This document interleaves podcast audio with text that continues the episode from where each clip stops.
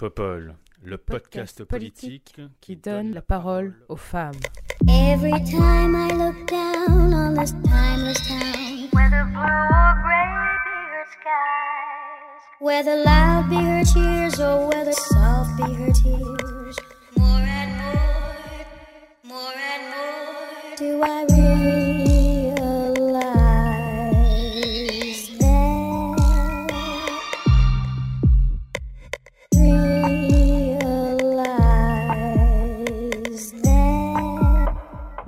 Bonjour, bienvenue dans ce nouvel épisode de Popol. Pour ce huitième épisode de la troisième saison de Popol, j'ai le grand plaisir d'accueillir Katharina Lele do Espirito Santo. Bonjour Katharina, Bonjour Léa. comment vas-tu? Eh bien ça va, merci et toi? Et merci de nous avoir invités. Eh bien écoute, avec grand plaisir, tu diras ça à la fin. C'est pas encore terminé. hein. Est-ce que tu pourrais nous parler de toi, s'il te plaît? Euh, oui, donc j'ai 29 ans, je suis, euh, je suis étudiante en deuxième année de droit et je suis aussi maman. Et jusqu'à l'année dernière, j'étais également travailleuse en plus de mes études euh, à ESH, donc accompagnatrice d'enfants en situation de handicap en milieu scolaire. Donc c'est un travail qui est, qui est très précaire, essentiellement féminin. Et on pourra d'ailleurs mettre le lien avec le thème d'aujourd'hui. ça, peut être intéressant. C'est clair, et j'imagine que tu dois être assez, euh, assez aussi euh, sensibilisée sur la question de la réforme des retraites, notamment. Tout à fait. Ouais. Bah, tu peux, Ouais. enfin, faut, faut pas hésiter aussi à faire le lien pendant, euh, pendant l'épisode. Je pense que ça vaut le coup, euh, si on a l'occasion en tout cas, de revenir sur Ouais. les inégalités que ça, euh, ça risquerait d'engendrer. Merci beaucoup d'être là, Katharina. Et j'ai aussi le plaisir d'accueillir Charlotte Epstein. Bonjour Charlotte. Bonjour Léa. Comment vas-tu en direct de Helsinki, si je ne me trompe pas? Ça va très bien euh, à la France. Cool. Est-ce que tu pourrais nous parler de toi, s'il te plaît? Oui, alors moi je suis euh, chercheuse enseignante en sciences politiques et relations internationales et euh, un, un domaine d'ailleurs très masculin. Voilà, donc on est en, en- en- en plein dans le sujet. Et euh, le sujet d'aujourd'hui, j'ai- fait mes études euh, en France et en dehors de la France et j'ai un peu quitté la France depuis pas mal de temps.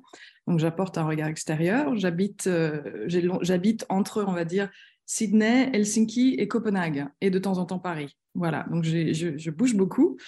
Et, c'est un grand plaisir pour moi de parler d'un thème qui me dérange beaucoup et me tient très à cœur, parce que je trouve que c'est... enfin, on va en parler, quoi. Enfin, commençons J'ai par- l'impression qu'on a, on a déjà commencé à effleurer le sujet, à défleurer le sujet, pardon. Mais euh, on, va, on, va, on va tout de suite dire à nos auditrices et auditeurs, parce que là, ça devient soutenable, de quoi allons-nous parler? Nous allons parler de l'état du sexisme en France, suite à la publication du rapport du Haut Conseil à l'égalité femmes-hommes. Et enfin, troisième invité qu'on a le plaisir de recevoir aujourd'hui, Imen Melaz. Bonjour Imen, Euh, bonjour, salut Léa. comment vas-tu? Ça va, ça va très bien. euh, merci beaucoup, merci de nous recevoir. Bonjour Charlotte, bonjour Katharina. Est-ce que tu pourrais nous parler de toi, s'il te plaît? Alors, euh, moi, je suis journaliste pour euh, la chaîne d'information internationale France 24. Euh, je travaille pour une émission de débat sur l'antenne anglophone. Et mon boulot particulièrement, c'est, comme on dit chez nous, de monter les plateaux. Donc, euh, c'est moi qui invite euh, les gens à venir parler de sujets divers et variés. Et euh, c'est vrai que la question dont on va parler aujourd'hui me parle particulièrement, notamment parce qu'il pointe la présence des femmes dans les médias et que c'est une question à laquelle je suis confrontée tous les jours pour donner de la visibilité. et voilà, moi, je pense qu'on aura l'occasion d'en parler un peu plus.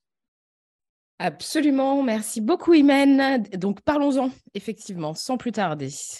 Donc, le rapport du HCE nous apprend que le sexisme ne recule pas en France, mais qu'au contraire, il perdure et ses manifestations les plus violentes s'aggravent. Je cite, la persistance du sexisme dit ordinaire est d'autant plus préoccupante qu'elle peut conduire aux manifestations les plus violentes. Quelques chiffres du rapport pour illustrer cette réalité. Parmi les hommes de 25 à 34 ans, près d'un quart estime qu'il faut parfois être violent pour se faire respecter. Parmi les hommes, tous âges confondus, 40% trouvent normal que les femmes s'arrêtent de travailler pour s'occuper de leurs enfants. Côté femmes, 80% d'entre elles estiment être moins bien traitées que les hommes en raison de leur sexe et 37% disent avoir déjà subi des rapports sexuels non consentis. Le rapport relève que l'action des pouvoirs publics est insuffisante et propose un plan d'urgence global contre toutes les manifestations du sexisme et de ses causes. Katharina, j'imagine que tu as lu ce rapport avec beaucoup d'attention, notamment pour préparer cette émission. Qu'est-ce que ça te... Qu'est-ce que ça t'inspire? Eh bien, moi, c'est même pas ces chiffres-là qui m'ont le plus euh, marqué, c'est ce que dit le rapport euh, en lui-même. Euh, j'ai vu notamment qu'il y avait, il me semble que c'était plus de 50% des femmes qui, qui faisaient attention à comment elles s'habillaient, etc. Et en fait, moi, ce qui m'a le plus marqué, c'est qu'on a tellement intériorisé ça que euh, au quotidien, on s'en est même pas, enfin, on se rend même pas forcément compte à quel point c'est problématique, euh, que ce soit euh, nous en tant que femmes, mais je pense même les hommes. le, chiffre que tu as donné sur les hommes pour lesquels c'est viril d'être violent ou quelque chose comme ça. Enfin, je pense qu'ils ont tellement intériorisé ça aussi que c'est même plus problématique pour eux. Ils ne voient même pas où est le problème. Nous, on ne voit même pas où est le problème de, enfin, on voit même plus où est le problème de, de faire attention à comment on s'habille, de devoir faire attention à ce point-là aux, autres, à l'image qu'on renvoie ou, des choses comme ça, à devoir s'arrêter de travailler pour les enfants. Enfin, et, je pense que c'est plus, c'est plus, euh, c'est plus ça qui m'a sauté aux yeux, c'est à quel point, euh, à quel point, oui, c'est banalisé, quoi, et qu'on l'a intériorisé. Oui, banaliser est le bon terme, effectivement. On, s'adapte en fait en fonction euh, du contexte. Et le, et le contexte est que le sexisme est particulièrement imprégné et présent dans notre pays. Charlotte, qu'en as-tu pensé, toi? Premières impressions, comme on dit. Alors, vraiment, à chaud, c'était l'affolement total. C'est-à-dire que comme, comme, comme nous, quatre, je pense qu'on sait, on sait viscéralement de quoi, de quoi il s'agit. On n'a pas besoin d'avoir des chiffres. Ça, c'est une chose, mais de les avoir en face de soi, c'en est une autre. Et euh, ça a vraiment. Enfin, d'abord, je, constate que je l'ai appris par un article du Monde qui n'était pas en première page déjà, mais qui était euh, enterré dans les, dans, les, dans les pages arrière du Monde. Ça, c'était mon, premier affolement, euh, au-delà du, du, du, résultat lui-même. Et puis, bon, effectivement, moi, j'ai, pour préparer cette émission, il y a d'autres choses en particulier qui m'ont sauté aux yeux. Je suis prof, donc ça m'intéresse quand même particulièrement comment les, jeunes réagissent. Et moi, particulièrement affolant, je trouve que, euh, alors ça ne m'étonne pas que 41% des 15 à 24 ans euh, s'estiment avoir été moins bien traités du fait que ce sont des filles ou des femmes. Euh, ce que je trouve absolument affolant, c'est que 6% de la population dans son ensemble, c'est le chiffre qui est sorti, fait confiance à l'école ou à l'université pour, pour, pour, gérer la question. Ça, je trouve ça, voilà, ça c'est une chose. Et l'autre chose qui, euh, c'est ce décalage que, souligne très bien le rapport entre euh, une espèce de prise de conscience superficielle et une responsabilisation ou le fait de faire quelque chose avec ça. C'est-à-dire que quand on voit, par exemple, un autre chiffre que, que je trouve fascinant, que 6 hommes sur 10 trouvent que les porte-paroles féministes vont trop loin, je veux dire, on, fait quoi alors à ce moment-là? Si, si, si d'en parler, c'est d'aller trop loin, je veux dire, comment, et, le manque de prise de responsabilité à, ce niveau-là, c'est-à-dire, euh, oui, c'est ça. Qu'est-ce que c'était? C'était un autre chiffre aussi que 7. Euh, je, vais, je, le retrouverai tout à l'heure. Enfin, ce décalage entre ce, backlash aussi qu'il y a euh, dans, ce qui, dans ce qui est cité comme la manosphère, c'est-à-dire une réaction, le fait de repousser et de ne pas vouloir voir. Ça, ça m'a fasciné. Ouais, tout à fait. Ce qui est encore plus, euh, plus fascinant aussi, et, enfin fascinant, oui, c'est peut-être le terme, euh, c'est de voir aussi que au, quotidien, là, on, il, pointe dans le rapport euh, le fait que les hommes considèrent que les, que les féministes vont trop loin, les porte-paroles féministes vont trop loin, mais en réalité, on se rend bien compte que les femmes aussi. Je veux dire, quand on prend des personnalités comme Sandrine Rousseau, qui euh, euh, est, est, citée par, Léa Salamé en disant non, mais ça va, enfin, effectivement, elle se prend des vagues de cyberharcèlement, mais parfois, elle le cherche un peu. C'est quand même hallucinant. Enfin, on rappelle que cette journaliste qui a quand même un, un, énorme écho sur, euh, sur, euh, dans, dans, les médias, se permettre de dire une chose pareille, c'est quand même très choquant, quoi. Moi, je, ça m'a, enfin, ça m'a vraiment. Alors, effectivement, tu as les mascus qui réagissent, mais qu'est-ce qu'on peut attendre des mascus finalement? Moi, ce qui m'inquiète, c'est quand ce sont des femmes qui, euh, qui euh, disent qu'elles vont trop loin. Vraiment, c'est super flippant. On reviendra sur ton expérience par rapport à l'éducation, Charlotte, toi qui évolues dans des, euh, dans des pays différents, notamment pour comment les jeunes, la perception des jeunes, les relations aussi au sein des amphithéâtres et des, des, salles de classe. Je trouve que c'est vraiment un, un, point super important. Merci beaucoup. Imen, toi, ta réaction, your first impression Bon, ben, comme comme vous, je pense que j'ai été absolument atterrée. Euh, et le truc qui m'a le plus interloqué, c'est, euh, ça a été évoqué par Charlotte, c'est le, euh, en fait, le, déni de responsabilité collective par les hommes.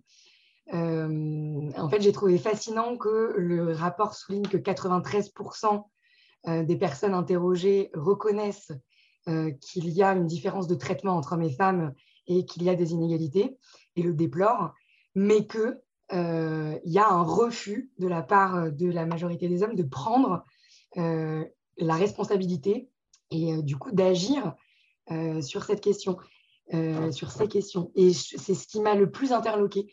c'est ce paradoxe-là, donc avec quand même 93%, c'est énorme. c'est la quasi-totalité des personnes interrogées qui reconnaissent qu'il y a un problème. Euh, et voilà, et ce refus euh, d'agir.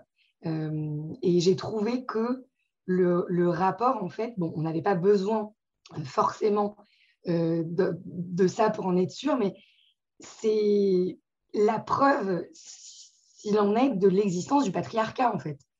Et c'est ça que j'ai trouvé fascinant, c'est que c'est systémique. Voilà. C'est-à-dire qu'avec ce rapport-là, on ne peut plus nier le fait que c'est systémique. Euh, et c'est ce que j'ai trouvé voilà, le plus intéressant, plus que, comme ça a été rappelé par Katharina ou Charlotte, les, différents euh, chiffres qui sont, euh, voilà, que ce soit sur les violences sexuelles, ça aussi j'ai trouvé ça fascinant. Donc les 37%, comme tu l'as rappelé là, des femmes qui, interrogées qui disent avoir eu des rapports sexuels non consentis. Et parallèlement, je crois que c'est uniquement 6 ou 8 des hommes interrogés qui admettent avoir euh, euh, pas respecté ou avoir eu un doute sur le consentement de leur partenaire. Et c'est voilà, c'est ce chiffre-là aussi m'a pas mal étonné. Mais voilà, moi le truc qui m'a le, le, plus euh, hum, surprise, non, c'est pas le mot, mais ouais, affligé, c'est que voilà, c'est vraiment la preuve de l'existence d'un système patriarcal. Tout à fait, tout à fait. C'est effectivement, euh, tu as raison de, le prendre euh, avec cette hauteur-là, qui est finalement l'enseignement principal de ce rapport, c'est-à-dire qu'on est face à une situation qui est, euh, systémique.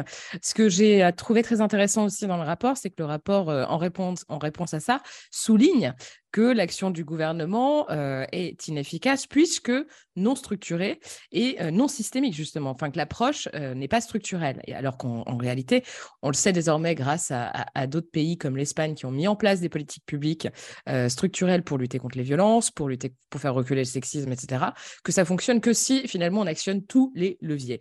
Et, on va y venir.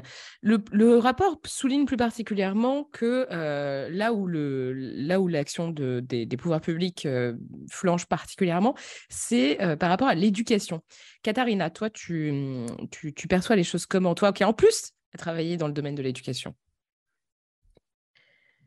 Oui, alors euh, c'est intéressant, c'est une question intéressante.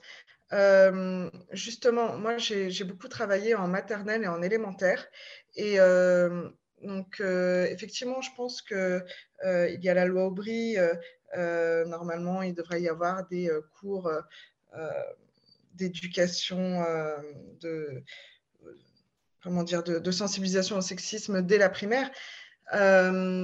Mais en réalité, moi, ce que je constate, c'est qu'il y a beaucoup d'effets de groupe, en fait, maternellement, mais en, élémentaire. Et je pense que je pense qu'en collège, c'est encore pire, et, au lycée aussi. Mais il y a énormément d'effets de groupe entre les, entre les enfants.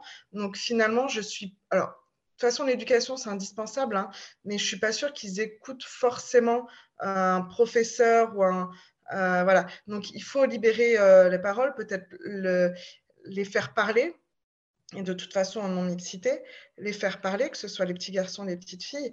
Mais alors après, euh, donner un cours comme ça, moi je pense que c'est plus, euh, euh, c'est plus justement en faisant parler et en, et en, leur demandant mais est-ce que tu trouves normal, etc., plutôt que de donner un cours à proprement parler, parce qu'il y a tellement l'effet de groupe que, que voilà, la question elle est délicate là-dessus, je trouve. Ouais, après, la, question aussi de la nécessité de, d'apprendre aussi le consentement, etc. C'est vrai que ça, c'est des choses que tu peux faire dans des groupes de parole en non-mixité. C'est pas inintéressant, en effet. Après, je pense qu'il y a aussi quelque chose de très important à déconstruire, c'est le sexisme que peuvent répéter les, enseignantes et les enseignants sur, et puis aussi les stéréotypes qu'il faut nécessairement déconstruire. La question, c'est aussi de se demander si tous les enseignantes et tous les enseignants, enfin tous les profs de l'éducation nationale, ne mériteraient pas d'avoir une formation en fait, euh, à, la lutte contre le sexisme, etc. Que ce soit vraiment quelque chose que les personnes puissent euh, être formées au, fur et à mesure de leur cursus, même dans la formation continue, parce que les questions évoluent aussi. La déconstruction des stéréotypes, ça, avance avec le temps. Euh, l'expertise féministe avance, donc il faut mettre à, niveau. Toi, tu, peux nous donner un peu des, des billes de réflexion là-dessus, Charlotte? Peut-être aussi de savoir comment ça se passe dans les autres pays? Oui, oui, oui. Ouais. Alors déjà, alors moi, mon rapport à l'éducation, ça a d'abord été en tant qu'élève, et puis une élève qui est devenue prof. Hein. donc, je suis passée par tous ces, toutes ces, étapes-là. Et ce qui est intéressant, c'est que euh, moi, je, je, suis d'une génération où en fait, euh, euh, on s'en était pas tellement rendu compte. Hein, quand j'étais quand j'étais étudiante, je sentais bien que euh, bah, peut-être qu'on me laissait parler un petit peu moins longtemps, surtout quand on arrivait à la fac. Hein, peut-être qu'il y a, cette, chose sur le temps de parole. Hein. donc, euh, et, petit à petit, c'est en études. Je veux dire, j'étais pas féministe pour commencer. on est on n'est pas féministe, on le devient. euh, et en fait, c'est vraiment en commençant à regarder. Alors moi, j'étais c'est quand j'ai déjà partie de France, j'étais en Angleterre à ce moment-là, et en Angleterre, là où j'étais, c'était c'était à Cambridge, donc une chose très élitiste. Mais au moins, il commençait à, répertorier les chiffres euh, sur euh, les succès scolaires. ok? Et donc, euh, je, me, suis portée volontaire Women's Representative, ça s'appelait, dans le collège, et j'ai commencé à regarder les chiffres et à regarder la pyramide qui se fait, c'est-à-dire que même dans une, dans, une, dans, une, dans une chose très, très élitiste comme Cambridge, il y a le même nombre de filles qui commencent, et la pyramide, comme ça, se construit, soit parce que, ben, d'abord parce que le phénomène, je pense, qui, nous, qui nous affecte le plus, qui est le phénomène de manque de confiance en soi. Hein, cette chose qui, qui s'instaure. Et là, je peux vous donner des, euh, perspectives très intéressantes, euh, y compris en, me prenant comme exemple de ma propre déconstruction et reconstruction. Euh, c'est-à-dire, quand j'ai commencé à me rendre compte de ces chiffres, j'étais en train de devenir prof en même temps, et je me suis dit, mais enfin, c'est affolant. comme tu disais, Léa, c'est les femmes qui aident à perpétuer ce truc-là. Et euh, j'ai commencé à repérer au sein de mon propre comportement, hein, je me suis commencé à demander, est-ce que, est que je fais, est-ce que je donne autant la parole aux garçons qu'aux filles qui sont dans ma classe? Moi, j'ai affaire à des étudiants, hein, donc des grands, des adultes. Euh, mais est-ce que, est-ce que j'ai donc j'ai commencé tout un travail de déconstruction à partir notamment, je vais vous donner un exemple d'une étude qui a été faite pour dire aussi que d'abord que c'est un phénomène global. C'est une étude américaine qui a été faite que je trouve totalement fascinante et qui, illustre vraiment bien la chose. Qui, en fait, il y a eu, euh, ils ont pris, ils ont pris, ils ont fait, c'était au moment où les choses étaient commençaient à être enseignées en ligne et ils ont, ils ont utilisé des tutos. Ils ont fait une expérience sur des tutos. Donc, ils ont pris deux profs, donc un homme et une femme, euh, qui étaient que des tutos en ligne, hein, donc des travaux dirigés en ligne. Donc l'expérience était parfaite parce que les deux euh, personnes, profs, étaient euh, dirigées quatre classes et se sont fait poser pour un homme et une femme chacun d'eux. Ok, donc on a pris la même personne biologique hein, qui a fait semblant, qui s'est appelé Jean Marco dans une classe et Janine dans une autre, même dans les deux cas. Ok, donc qui a, posé comme homme et comme femme. Et après, ils ont fait l'évaluation à la fin du semestre. Ok, euh, donc, on, a, on parle de la même personne. Et les résultats étaient affolants dans la perception des étudiants. C'est-à-dire qu'ils ont fait des tests très précis. Par exemple, ils ont rendu les devoirs en même temps dans les deux, dans les deux situations. Exactement, ils ont vraiment tout contrôlé les situations. Et les remarques des étudiants, c'était oui, mais euh, Janine, elle aurait pu quand même les rendre un peu plus vite, les, travaux. On a eu dû un peu attendre un peu, un peu trop longtemps, ou Janine, elle n'est pas, elle pas très gentille. Et systématiquement, sur des trucs qui étaient, euh, vous voyez ce que je veux dire, contrôlés exactement de la même façon, euh, la perception était euh, plus demandante, plus exigeante envers les femmes et surtout injuste. Et, et, là, je, et alors, donc voilà, donc moi, dans, mon propre, dans ma propre pratique de prof, c'est certain que je que j'ai que j'ai ah, que j'ai que j'ai dû me déconstruire, me reconstruire et et c'est et, je, ne le vois pas fait, je ne vois je vois pas que ce soit quelque chose de systématique. voilà je, m'arrête là pour laisser parler les autres. non, non, non, c'est clair, mais c'est super intéressant d'avoir ce, type d'études de terrain notamment. Euh, Imen, peut-être pour revenir euh, sur, euh, l'action globale du gouvernement depuis 2017, on rappelle quand même que l'égalité et la lutte contre les violences faites aux femmes est la grande cause du quinquennat. Enfin, c'était déjà la grande cause du quinquennat, du premier quinquennat en 2017, et ça l'est à nouveau. Euh, comment tu, comment tu, tu, appréhendes cette action du gouvernement? D'après toi, pourquoi on, est encore dans une situation aussi catastrophique alors que le gouvernement prétend faire tout son nécessaire pour améliorer la situation? Bah, Pour moi, ça se résume à un nom, Darmanin. Il y a une énorme hypocrisie de la part de notre gouvernement. On ne peut pas prétendre que euh, l'égalité femmes-hommes, le respect des droits des femmes, etc., soit euh, la, cause euh, principale de son action quand on garde quelqu'un comme Gérald Darmanin au gouvernement. et bon, c'est l'arbre qui cache la forêt, hein, Darmanin, mais c'est pour moi, c'est vraiment le, l'incarnation de cette hypocrisie gouvernementale. Elle, a un visage et un nom, c'est lui. Euh, on ne peut pas euh, garder quelqu'un euh, qui a cette parole publique, qui a le pouvoir qu'il a dans notre pays, alors qu'il a lui-même reconnu qu'il a usé de son pouvoir pour avoir voilà, des, des, faveurs sexuelles. C'est-à-dire qu'en plus, ce que je trouve fascinant dans cette histoire avec Darmanin, c'est qu'il est euh, donc là, en plus, ça a été confirmé par une, décision de justice. Donc, il n'a pas été accusé de viol, mais lui-même reconnaît que c'était donc un rapport consenti, mais monnayé, quoi. Voilà. Il a euh, échangé des faveurs donc, euh, politiques contre un, rapport sexuel. Le mec l'admet et on le laisse. Voilà. Pour moi, ça se résume, euh, si tu veux, voilà, ce que j'en pense, ça se résume à ça. Je, ne comprends pas qu'on garde cette personne. Et pour le coup, on pourra peut-être en reparler. Euh, ce n'est pas uniquement de la faute du, gouvernement, puisqu'on voit que le problème est beaucoup plus général quand on voit l'affaire Katnins, par exemple. Et pour moi, en fait, il y a vraiment un gros souci euh, à ce niveau-là. On ne pourra jamais être pris au sérieux euh, tant qu'on garde euh, ces, hommes-là. Et euh, ça n'aura jamais aucun poids. C'est-à-dire qu'on peut... L'une des, des, des, solutions des, dix solutions proposées par le rapport, c'est par exemple, donc la dernière, le, point 10, c'est d'instaurer le 25 janvier comme journée nationale contre le sexisme. Euh, chose qu'à demande à laquelle a accédé Emmanuel Macron. Mais j'ai envie de dire, so what?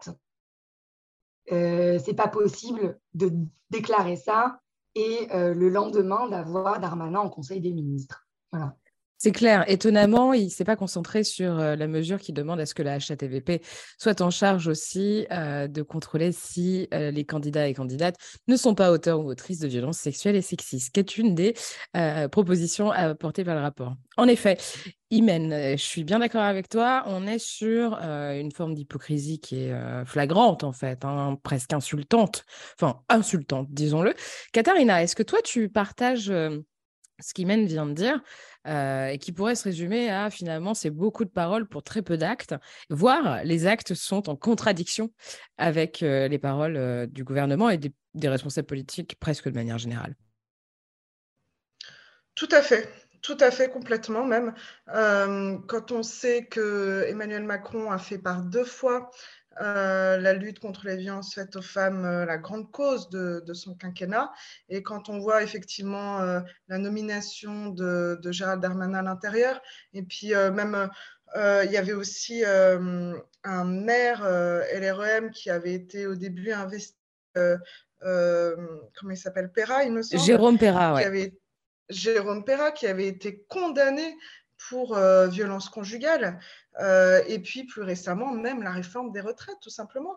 On a quand même un ministre, Franck Riester, qui a clairement dit que c'était les femmes qui seraient le plus impactées par cette réforme des retraites. Donc, non, le, blabla, c'est gentil, c'est joli, mais ça ne change rien concrètement. I'm Sandra, and I'm just the professional your small business was looking for. But you didn't hire me because you didn't use LinkedIn jobs. LinkedIn has professionals you can't find anywhere else, including those who aren't actively looking for a new job, but might be open to the perfect role, like me. In a given month, over 70% of LinkedIn users don't visit other leading job sites. So if you're not looking on LinkedIn, you'll miss out on great candidates like Sandra. Start hiring professionals like a professional. Post your free job on linkedin.com/people today. Et euh, le blabla, effectivement, on en a marre, mais on veut des actes. Euh, on veut des actes qui vont dans le sens euh, du, bien vivre de, tout le monde, de toute la population et des femmes y compris, quoi. Absolument, absolument. Charlotte, tu voulais apporter un regard et des perspectives internationales, tu me disais. Oui, tout à fait, parce que en fait, j'ai dit que c'était que c'était un problème global parce que ça l'est, mais euh, le regard international, il est aussi censé agir comme un gros réveil pour la France, parce que là, pour le coup, la France est vraiment, vraiment, je veux dire, honnêtement, très en retard. Et, ça, donc moi, j'ai reçu ce rapport en n'étant pas en France, en étant donc en Scandinavie, hein, euh, et, et, je peux vous dire que c'est quand même les différences sont quand même complètement flagrantes si on regarde euh, tout simplement qui est au pouvoir hein, en Scandinavie, regardez, moi je suis, en, Finlande en ce moment, la première ministre est euh, Sanna Marin, hein, qui a moins de 40 ans, euh, magnifique première ministre, très efficace. de l'autre côté de, la mer Baltique, en Estonie, même chose. Jacinda Ardern aussi en Nouvelle-Zélande, qui d'ailleurs a fait une magnifique, on va dire, descente, sortie de pouvoir en insistant sur la possibilité d'utiliser le pouvoir pour, pour la bonté et la générosité. Son discours est magnifique, je vous le recommande. Euh, donc, je dis tout ça pour, pour, pour, euh, pour, pour, mettre les choses en perspective et pour, que ça agisse un peu comme un réveil pour, pour la France. Et quand j'ai dit tout à l'heure que euh, parce que, j'y tiens énormément quand je dis que j'ai découvert ça dans une des, pages 12 ou 13 du Monde, alors que ça devrait être en première page. Pourquoi ça devrait être en première page? Ça devrait être en première page parce qu'il ne s'agit pas simplement, ça n'affecte pas seulement 50% de la population, comme si c'était déjà pas assez. C'est parce que, comme, vous le disiez tout très bien, cette chose structurelle, ça affecte tout le monde. Ça affecte tout le monde. Et ça pourrit les rapports euh, genrés de tout le monde, euh, les rapports humains de tout le monde. Ça, ça, je pense que ça, c'est un des gros malentendus aussi dans la façon dont la communication est faite. C'est-à-dire que, euh, et je vois dans, ce manque de prise, ce qui, je pense, empêche la prise de responsabilité, c'est l'idée que c'est les femmes contre les hommes. Je veux dire, comme si les hommes n'allaient pas avoir un rapport beaucoup plus serein avec euh, eux-mêmes et avec les femmes euh, si tout le monde commençait à faire quelque chose. C'est-à-dire qu'il s'agit surtout, c'est ça le bon malentendu. On croit que c'est les femmes contre les hommes, alors que on, a tous à y gagner d'avoir une chose plus sereine, des rapports plus sereins euh, dans le fait. C'est ça, ça, ça veut dire ça, attaquer, s'attaquer à la structure, euh, au patriarcat. Tout le monde y a à y gagner. Je pense que ça, c'est très très mal communiqué. C'est ça que je voulais dire. Eh oui, c'est clair. Et c'est comment dire sur euh, sur d'autres exemples, parce que maintenant on va peut-être passer dans qu'est-ce qu'on fait? Hein. même si on a, on, a, on a évoqué certaines pistes. c'est vrai que le modèle espagnol est souvent, est souvent pris comme un exemple de réussite hein, au demeurant, parce que les faits sont là, les faits, les faits parlent. Je, et, je te redonne directement la parole, la parole pardon, à toi, Charlotte.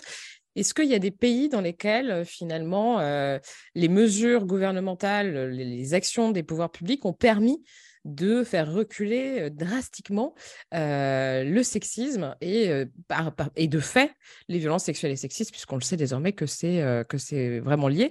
Est-ce que tu as des exemples en tête qui pourraient nous inspirer? Alors, des exemples au niveau global, malheureusement, les premiers exemples vont dans l'autre sens, et vous les connaissez toutes, c'est ce qui se passe aux États-Unis autour de l'IVG. Moi, je vois plutôt les actions dans des choses très concrètes. Alors ça, j'en ai fait l'expérience directement, c'est-à-dire au sein des institutions comme l'université et dans ce que font les employeurs, par exemple, au moment des recrutements. Euh, je suis, en fait, il faut peut-être demander, euh, peut-être les, autres savent mieux que moi. Pour ce qui est des politiques publiques, je, et non, malheureusement, ça ne me vient pas en tête. C'est que ça en dit long, mais donc je laisse la parole aux autres. Ouais, ouais c'est vrai qu'on n'a pas d'exemples qui nous viennent comme ça. Moi, il y a quelque chose qui me frappe beaucoup euh, sur la question du backlash. Euh, moi, j'ai le sentiment, et, je prends souvent cet exemple parce que je l'avais remarqué pendant, euh, pendant l'élection présidentielle euh, et ensuite les élections législatives, pendant presque une quinzaine d'années, disons, voire non, une bonne quinzaine d'années, la question de la parité était une question qui était au centre des projets politiques des principales et principaux candidats et candidates à la présidentielle. Sarkozy avait commencé en disant qu'il voulait un gouvernement paritaire, ce qu'il n'a pas mis en place derrière, mais il l'avait quand même promis. Ensuite, euh, François Hollande avait dit qu'il voulait un gouvernement paritaire, il l'a mis en place. Emmanuel Macron avait fait de la parité en politique euh, un élément très fort de son positionnement, mais aussi de la création de son mouvement En Marche à l'époque, avec euh, l'appel à candidature aux femmes en leur disant de ne pas avoir peur, de déconstruire leur de déconstruire leur, euh, leur euh, comment dire leur, euh, leur réticence par rapport à la politique et de croire en elle, etc. Il avait fait une vidéo sur Facebook qui avait fait réagir beaucoup et qui avait permis, et ça faut le dire, parce que moi j'en connais un paquet, aux femmes de s'engager et de rejoindre son mouvement. et en 2022, le mot parité a disparu de, des programmes politiques. C'est-à-dire qu'on était comme si c'était acquis. Et moi, je me souviens, j'avais fait un remarque euh, un journaliste de Terra Femina, je lui avais dit, mais tu sais, moi, ça m'inquiète parce que j'ai l'impression que plus personne ne regarde vraiment ça en se disant que les choses évoluent de manière assez naturelle et qu'en plus, on a plein de candidates à la présidentielle. Donc finalement, la parité, c'est plus ou moins réglé, alors qu'on a quand même vu les attaques sexistes euh, qu'ont subi euh, ces, candidates en question, et je pense plus particulièrement à Valérie Pécresse, mais aussi à Anne Hidalgo. Ensuite, il y a eu les élections législatives. Et là, le backlash est revenu. Les femmes sont moins nombreuses au sein de l'Assemblée nationale aujourd'hui en France. Alors, c'est 1%. On va nous dire, oh, 1%, c'est pas grand-chose. Néanmoins, le, retour, le retour de bâton est là. Il est là.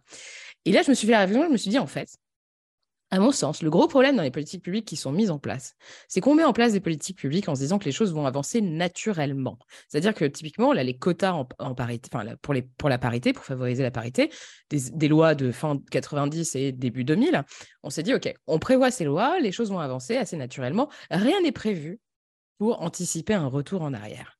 Rien n'est prévu, les mécanismes ne sont pas ne sont pas, euh, ne sont pas euh, ne sont pas prévus pour permettre en fait aux avancées de ne pas reculer. Et là, je me pose vraiment la question de savoir comment fait-on? Fait-on pour garantir en fait que l'évolution et que euh, les droits des femmes euh, aillent constamment vers, euh, vers une amélioration parce qu'on ne peut pas la garantir? Imen, ça, ça t'inspire, ça t'inspire quoi ça? Bah écoute, la première chose à laquelle je pense là quand je t'écoute, euh, c'est plutôt quelque chose de positif qui s'est passé euh, l'année dernière, euh, à savoir le vote de l'Assemblée nationale pour inscrire l'IVG dans la Constitution en France. donc Charlotte, tu parlais de, l'IVG aux États-Unis. on sait que voilà, actuellement, il y a la Pologne, la Hongrie, où il se passe des choses absolument terribles. Et nous, on a quand même, euh, le 24 novembre dernier, une Assemblée nationale qui a euh, voté euh, pour inscrire l'IVG dans la Constitution. À voir, le texte va être réexaminé. alors là, il fait la navette au Sénat le 1er février. Absolument. À voir ce que ça va donner. Mais je trouve ça quand même assez, assez intéressant. et en fait, justement, c'est un petit peu le paradoxe qu'on est en train de vivre, euh, et ce que d'ailleurs souligne le rapport. Euh, on a une avancée comme ça, par exemple, qui est franchement pas négligeable. C'est quelque chose d'absolument. Je crois que c'est c'est le premier pays euh, au monde qui va peut-être inscrire le droit à l'avortement dans sa constitution. C'est majeur. On a aussi, depuis Edith Cresson, la première femme première ministre. Donc, bon, ok, elle essaie de nous faire passer euh, une réforme euh, contre laquelle on n'est pas d'accord, mais je veux dire, c'est quand même. Euh, on, a, des petites avancées comme ça.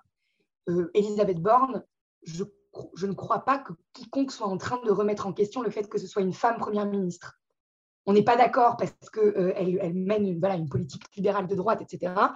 Mais je n'entends pas euh, dans les discours beaucoup remettre ça en question. Enfin, en tout cas, ce n'est pas le, truc majoritaire que j'entends.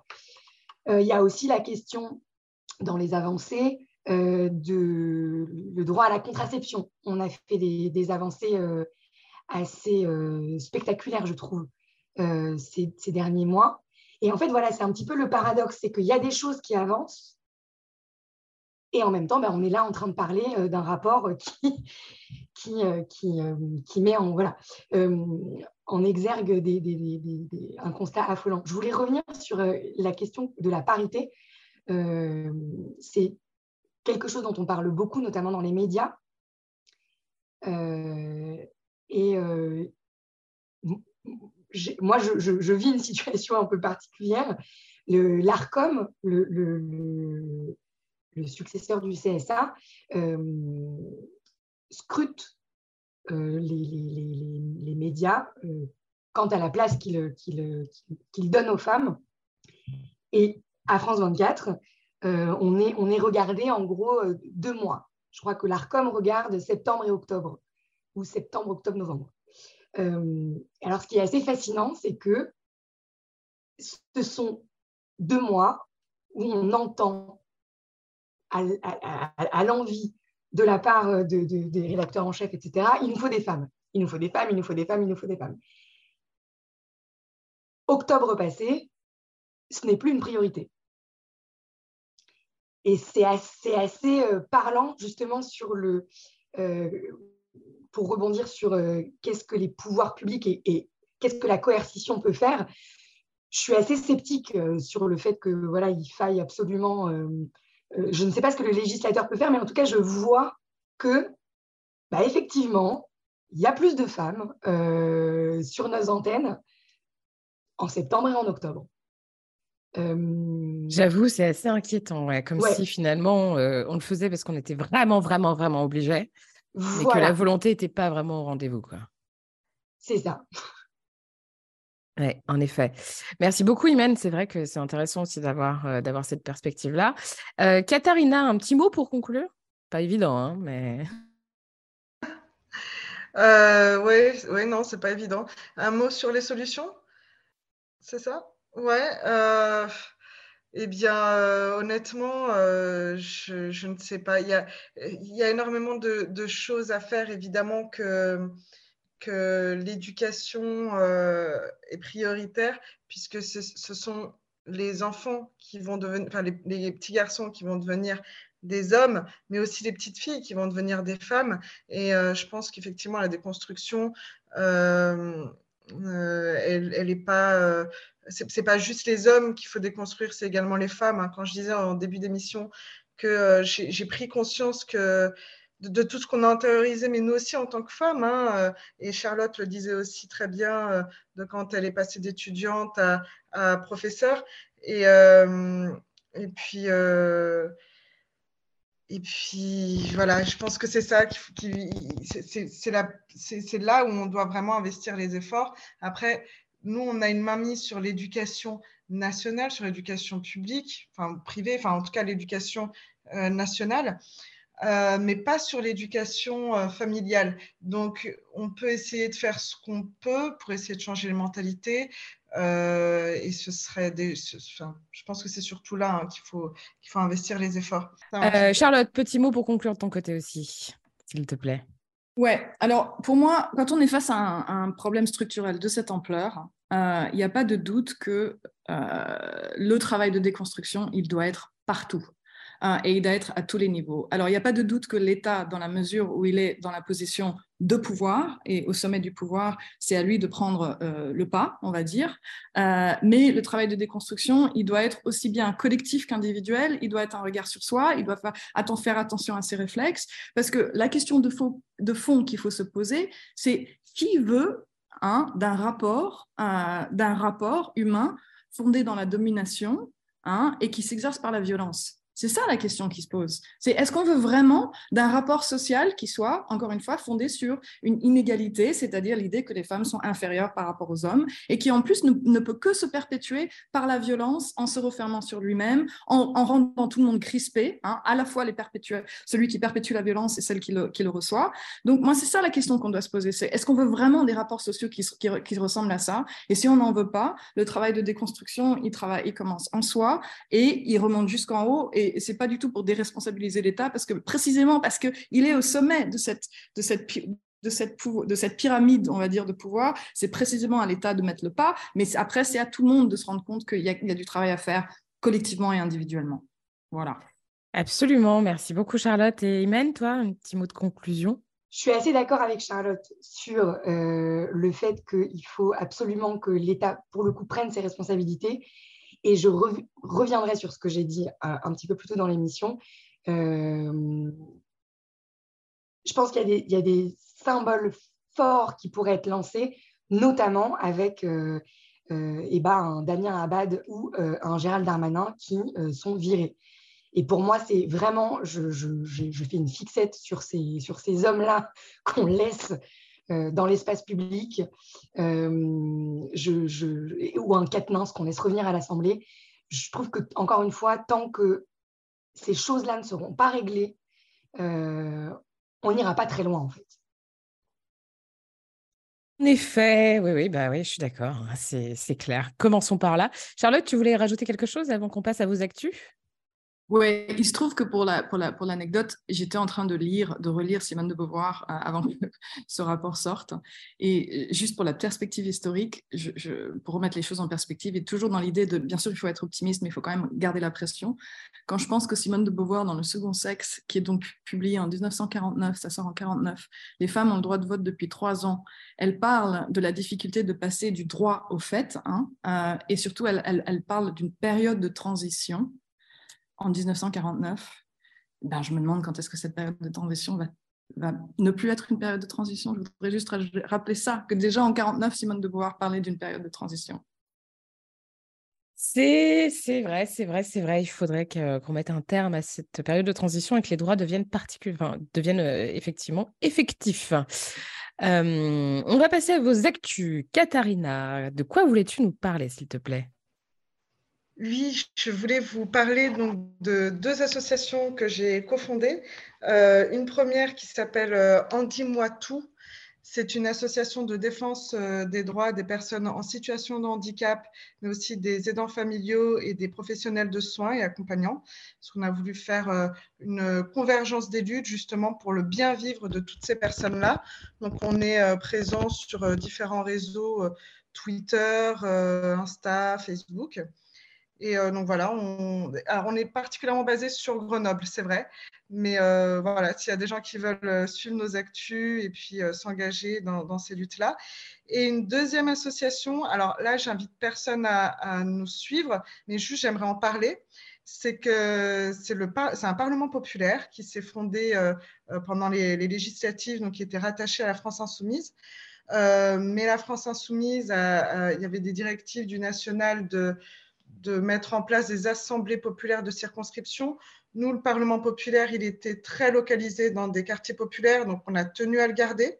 Donc on l'a détaché de la France insoumise et on l'a monté en association pour pouvoir, enfin, euh, les statuts ne sont pas encore déposés, mais à partir du mois prochain, normalement, c'est fait, pour pouvoir justement faire aussi de l'éducation populaire dans les quartiers. Alors, je sais que ce terme-là, il enfin, éducation populaire, ou appelez ça comme vous voulez, mais euh, on va aussi faire, euh, euh, il y avait aussi, on voulait faire un loto, des kermesses, des choses comme ça pour aussi s'implanter localement et amener les gens des quartiers populaires à, parler de leurs difficultés, essayer de les politiser surtout, parce que c'est là où il y a beaucoup euh, d'abstention. Donc, essayer de les politiser, essayer de faire émerger une conscience de classe, voilà, pour, pour engager quelque chose. Donc là, j'invite personne à nous suivre parce qu'on est présent nulle part que localement dans, dans le réel, mais j'invite par contre les gens à faire la même chose là où ils sont, localement, que ce soit dans les quartiers populaires ou dans la ruralité ou partout,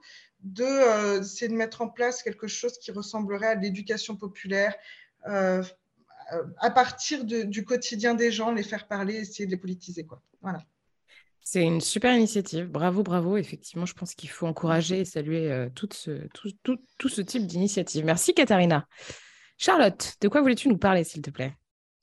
Oui, alors moi, je voulais partager avec vous euh, mes réflexions qui en sont tout à fait au début du nouveau projet sur lequel je travaille, donc qui est un projet de livre, et euh, qui, se trouve avoir des échos euh, un peu trop pertinents, j'allais dire, avec, avec ce, qui est sorti cette semaine, à savoir le thème de mon livre, et le titre, c'est l'islamophobie comme pathologie postcoloniale. vaste sujet, n'est-ce pas? Et la raison pour laquelle c'est, bon, en plus c'est ce, à quoi je réfléchis en ce moment, donc je voulais partager ça avec vous, mais c'est surtout, je veux dire, euh, ce, qui, ce, qui, ce, est particulièrement frappant, en fait, l'hypothèse qui est en train de se dessiner dans ma tête, c'est que, euh, d'abord, c'est une façon de dire qu'il n'y a pas que cette discrimination-là qui augmente en France, elles sont toutes en train d'augmenter. Hein, c'est-à-dire les actes d'antisémitisme et les actes d'islamophobie, ça je peux vous dire, parce que je suis en train de lire ces rapports tout le temps. Et, je pense que c'est un point important à faire aussi au niveau de l'intersectionnalité, hein, euh, parce que qu'est-ce que ça montre tout ça dans le, dans le, dans le backlash dont on parlait? Ça montre une espèce de... Le, le backlash, d'où il vient, c'est l'hégémonie masculiniste blanche, hein, pour, pour, pour l'appeler euh, de son nom. Euh, et bourgeoise la majeure partie du temps. Absolument, avec l'élément de classe, qui précisément euh, est un autre élément qui rentre en compte dans, dans l'islamophobie grandissante en France. Et ce qu'il y a de particulièrement dérangeant avec l'islamophobie, c'est deux choses que, je, que j'essaie de tirer de ce, de, ce, de ce, on va dire, de ce nœud. Euh, d'une part, que c'est une, une, pathologie postcoloniale, c'est-à-dire qui est profondément impliquée dans le, dans le passé colonialiste de la France. Hein, de façon, je vous en dirai plus plus tard quand j'aurai, quand j'aurai euh, complètement décortiqué l'objet. Et surtout, euh, il n'y a, pas de, a pas de doute aussi que les actes d'islamophobie atteignent en 80% les femmes, hein, et que ça a aussi un, élément totalement de classe euh, pour ce qui est de, l'islamophobie. Euh, donc, ça me paraît, il se trouve que c'est ce sur quoi je travaille, ça s'appelle l'islamophobie comme pathologie postcoloniale. Et, et, voilà, et c'est important de regarder toutes ces discriminations, et c'est ce que j'essaye de faire. Super, merci beaucoup d'avoir partagé ces premières pistes de réflexion sur ton travail de recherche. Euh, du coup, ce sera disponible quand? Parce qu'on veut en savoir plus là. Ah bah, il faut que je l'écrive. On pourra y avoir accès facilement? Avec plaisir. Trop cool. Bah, merci beaucoup. Merci beaucoup, Charlotte. Et enfin, Imen, de quoi voulais-tu nous parler, s'il te plaît? Euh, Pour le coup, je voulais vous parler d'un bouquin que je viens de terminer euh, qui s'appelle Vieille fille, une proposition de euh, la journaliste Marie Coq. Euh, c'est un, un, bouquin dans lequel euh, donc, Marie raconte, elle s'attaque à la figure de la vieille fille. Donc, on imagine un peu la, folle au chat des Simpsons, qui est une, une grosse ratée, qui n'a pas d'enfant, pas de mari, etc. Et donc, elle se définit comme ça. Euh, et elle explique en fait euh, son choix, de, euh, comme elle le dit, de s'être retirée du jeu de l'amour. Et j'ai trouvé cette lecture très inspirante parce que elle rajoute une, c'est une corde à notre arc de possible en tant que, en tant que femme. C'est une voix qu'on entend très rarement de, de, voilà, d'une femme qui a décidé de ne pas être mère, de ne pas être épouse. Et euh, le ton du bouquin est, super parce qu'il n'est pas, c'est pas du lobbying. Euh, euh, voilà, elle n'essaie pas de nous dire ne faites pas d'enfants, ne vous mariez pas, etc. c'est pas revanchard du tout. Elle n'a pas du tout un ton. c'est pas misandre. C'est pas. mais c'est très doux. Voilà, c'est très. Elle, elle, explique son choix de vie et je trouve que c'est un bouquin qui porte très bien son, sous-titre, à savoir une proposition, euh, parce que c'est vraiment ça. Et euh, je conseille sa lecture à toutes les jeunes femmes, particulièrement, euh, qui ne se reconnaîtraient pas forcément dans un, schéma de vie qu'on essaye soit de nous imposer, soit que, ou alors voilà, qui se, qui demandent peut-être comment être une femme différemment. c'est un un bouquin dans lequel elle mêle euh, donc des, des recherches, euh, des, des, des, comment dire, des, citations euh, d'intellectuels, de, de, sociologues, d'historiennes, etc., et des éléments biographiques, enfin autobiographiques. c'est très accessible. Et, et, voilà, je trouve que c'est, on, on, en ressort grandi. On peut ne pas souscrire à sa proposition, mais en tout cas, voilà, elle, éclaire un chemin qui, jusqu'à présent, n'était pas franchement recommandé. Quoi. Bah, merci beaucoup, Imen. Effectivement, c'est euh, un livre qu'on a recommandé dans la newsletter dans Popple Post. D'ailleurs, j'en profite pour euh, vous dire que vous pouvez vous inscrire à Popple Post en cliquant sur le lien dans la bio Instagram du compte. Merci beaucoup. Merci beaucoup à toutes les trois d'avoir pris le temps de venir euh, discuter Popol avec moi ce matin. Je vous dis à bientôt. Pardon? Merci à toi. Avec grand plaisir. Non, non, bah merci. Merci à vous. C'était très intéressant. Je vous dis à bientôt dans un prochain épisode de Popol.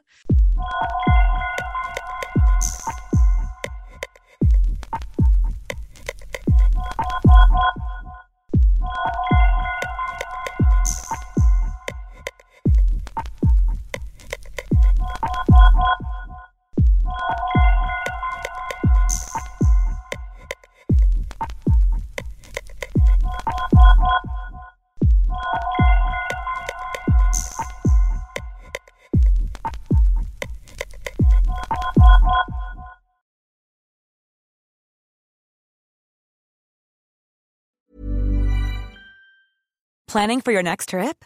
Elevate your travel style with Quince. Quince has all the jet setting essentials you'll want for your next getaway, like European linen, premium luggage options, buttery soft Italian leather bags, and so much more. And is all priced at 50 to 80% less than similar brands. Plus, Quince only works with factories that use safe and ethical manufacturing practices. Pack your bags with high-quality essentials you'll be wearing for vacations to come with Quince. Go to quince.com slash pack for free shipping and 365-day returns.